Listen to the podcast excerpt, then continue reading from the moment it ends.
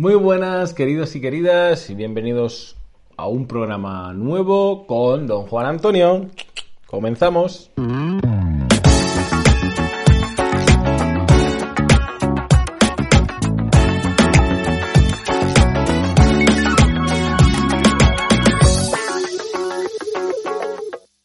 ¿Qué tal? ¿Cómo estamos? Seguimos con nuestros programas sobre la nutrición. Recuerden el super esquema donde relacionábamos todo. Sí, eh, lo pueden encontrar en, pueden encontrar en las aplicaciones, tanto para iOS como Android. Lo pueden encontrar en la web.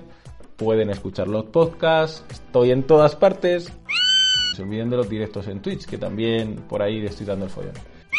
Pues vamos a seguir con nuestros programas, con nuestro programa sobre la nutrición y hasta ahora hemos hablado del sistema digestivo, que es el que extrae de los alimentos los nutrientes, los nutrientes orgánicos, el sistema respiratorio, que es el que con el que obtenemos el oxígeno de la atmósfera para realizar que efectivamente la respiración celular en todas las células, en concreto en el órgano de la mitocondria.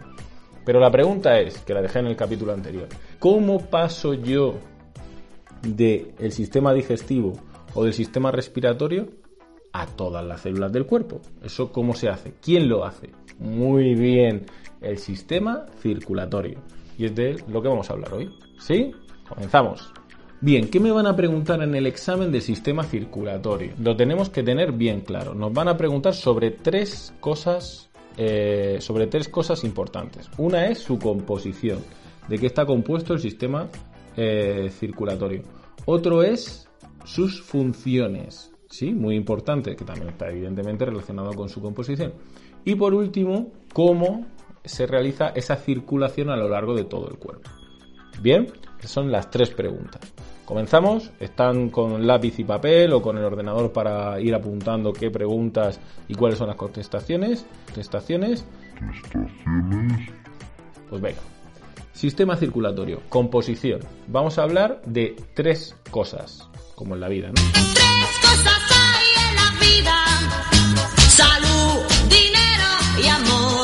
No, no se refiere a esas tres cosas. Son la sangre, el líquido, ese tejido el líquido que circula por los muy bien, vasos sanguíneos impulsado por una bomba.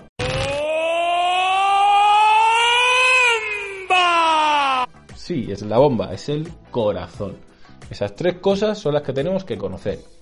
Bien, la sangre. ¿De qué está compuesta la sangre? La sangre está compuesta de, de líquido y células. ¿Sí?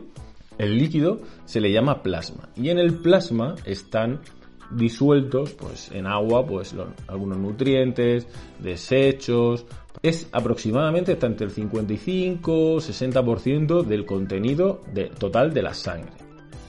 Y luego tenemos las células. Y dentro de las células tenemos los eritrocitos o glóbulos rojos o hematíes que son los que le dan ese color a la sangre luego tenemos los leucocitos o glóbulos blancos y luego tenemos los trombocitos o plaquetas. Tenemos que saber qué función desempeña cada uno de ellos. Sabemos que los glóbulos rojos no tienen núcleo. Uf, una célula sin núcleo. Me estalla la cabeza, ¿verdad? Los glóbulos rojos no tienen núcleo y en su interior tienen una molécula, una proteína llamada hemoglobina que contiene hierro. Y una pregunta, ¿qué metal se pone rojizo cuando se oxida, es decir, cuando toma oxígeno? Muy bien, el hierro. Pues sí, pues ahí hay hierro, hay hierro en, las células, en la hemoglobina, en las células, eh, los glóbulos rojos, en los eritrocitos. Y esos eritrocitos son los que capturan, se oxidan, capturan el oxígeno, muy bien, y también cogen el dióxido de carbono para luego en el intercambio gaseoso, que ocurre donde? Bien, en los alveolos, toman el oxígeno y el dióxido de carbono lo expulsan. ¿Sí? ¿Tenemos claro eh, los glóbulos rojos hematíes o eritrocitos? Pues ahora vamos a hablar de los leucocitos.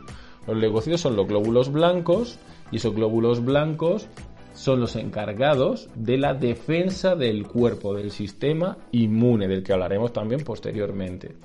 Les llamamos leucocitos y hay, existen diferentes tipos. Están los basófilos, los eosinófilos, los neutrófilos, los monocitos, grófagos, pues cada uno de ellos se va a encargar de un tipo de eh, agente infeccioso. Y luego tenemos los trombocitos o plaquetas, que son las encargadas de ¿qué?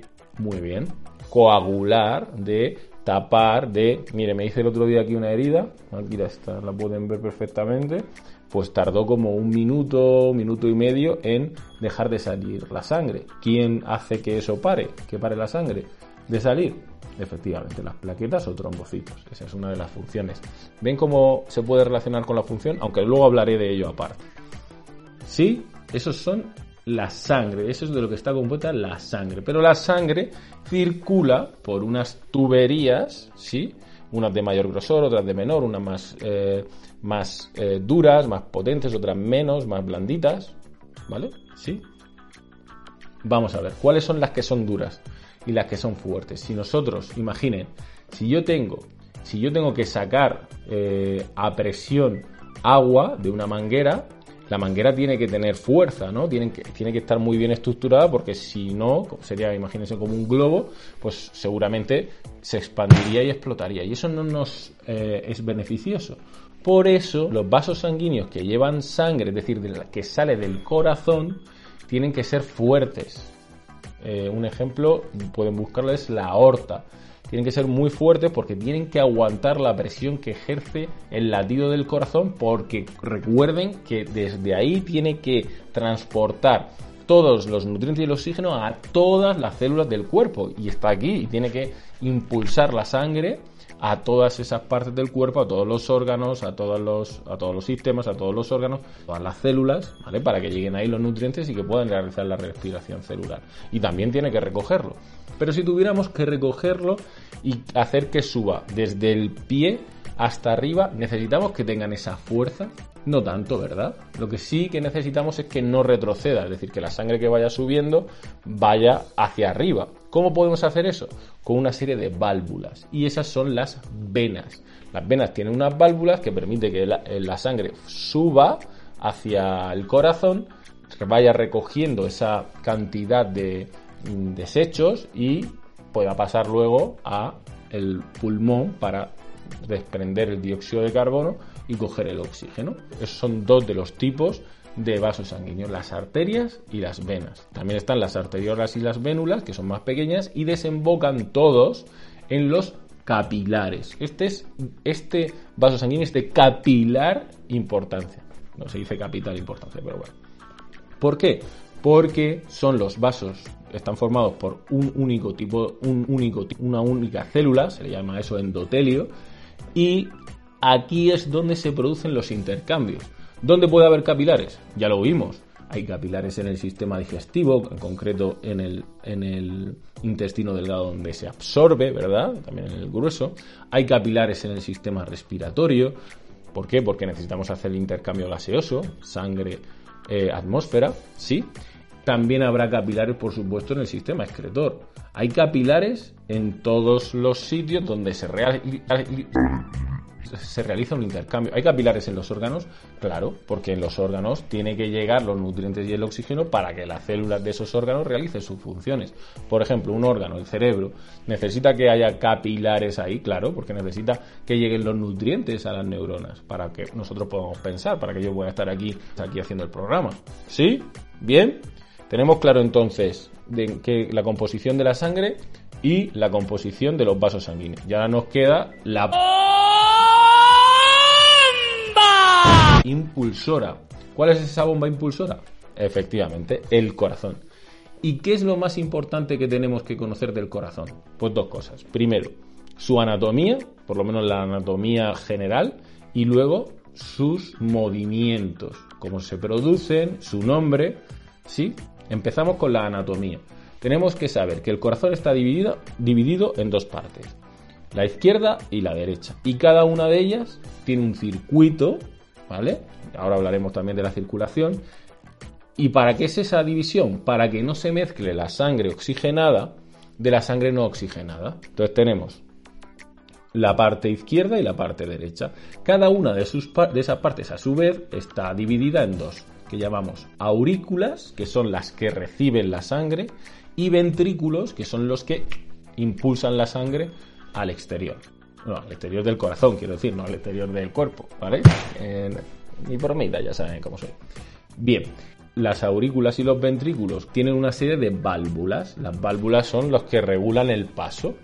Tenemos una que es la válvula mitral y luego tenemos la otra que es la válvula tricúspide. Esas dos válvulas dividen las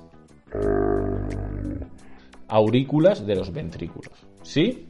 Y ahora tenemos que hablar de los movimientos del corazón. Hablamos de la contracción y la relajación. Pero le ponemos nosotros los científicos, porque ya nos conocen como somos, le ponemos otros nombres difíciles para eh, hacer la cosa más complicada, que son diástole y sístole, siendo diástole una relajación y la sístole, para que se acuerden, sístole, contracción, diástole, relajación, sístole, contracción, diástole, relajación. Vayan pillando. Si es en el, ve- el ventrículo derecho, impulsará la sangre hacia el pulmón para que se regenere. Impulsa por una arteria. O sea, esa, esa arteria lleva sangre sin oxigenar. Y llega el oxígeno y una vena con la sangre oxigenada llega a la aurícula izquierda. Loco, ¿eh? Bueno, pues es que somos así, el cuerpo es así. Venas y arterias llevando lo contrario. La aurícula izquierda pasa al ventrículo izquierdo, se contrae el ventrículo izquierdo, sístole y pasa a la aorta. Y de ahí con la sangre ya oxigenada y con nutrientes se va al resto del organismo. Se vuelve a recoger en la vena cava, la vena cava llega a la aurícula derecha, la aurícula derecha al ventrículo derecho, ventrículo derecho Pulmones, pulmones, aurícula izquierda, aurícula izquierda, ventrículo izquierdo, cuerpo entero. Yo creo que lo hemos entendido. Lo voy a poner varias veces en bucle para que se les quede. Y eso sería la circulación, tanto menor como mayor. Es decir, hemos hablado de los componentes de la sangre, hemos hablado de la circulación menor y mayor, nos queda cuáles son las funciones. Pues claramente, si es que la he repetido. Si tenemos eritrocitos, ¿qué hacen los eritrocitos? Transportan oxígeno y dióxido de carbono. Y el plasma lleva nutrientes. Función de transporte de, nutrientes esenciales y recogemos los desechos. Bien. Además, yo decía que cuando nosotros eh, realizamos la respiración celular, también producimos calor, como un sistema de calefacción. Si hay un líquido circulando por lugares donde tiene calor, ese calor se va a repartir. Pues también ayuda a la regulación de la temperatura. Muy bien. Otra cosa importante, si tenemos glóbulos blancos y hemos dicho que combaten las infecciones, pues eso, pues lucha contra las infecciones gracias a los glóbulos blancos. Y por último, por último, si tenemos una herida o una rotura o lo que sea, hay un componente que se llamaba trombocitos plaquetas, que son las que cierran esas heridas. Pues esas son las funciones del sistema circulatorio. Lo tenemos claro, seguro. Ya saben que todo esto lo pueden encontrar en la aplicación, en la web, en Twitch, en Twitch, en, en podcast. Así que no hay excusa. Cojan papel y lápiz, apunten las preguntas de examen, cómo son las respuestas. Ah, y recuerden que a los profes nos gusta la pregunta de, hola, soy una gota de sangre. ¿Cuál es mi recorrido? Pregunta que mola, ¿eh? A, nosotros nos encanta.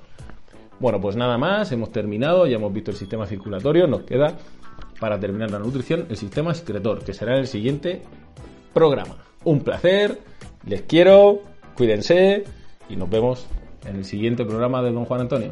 Un saludo.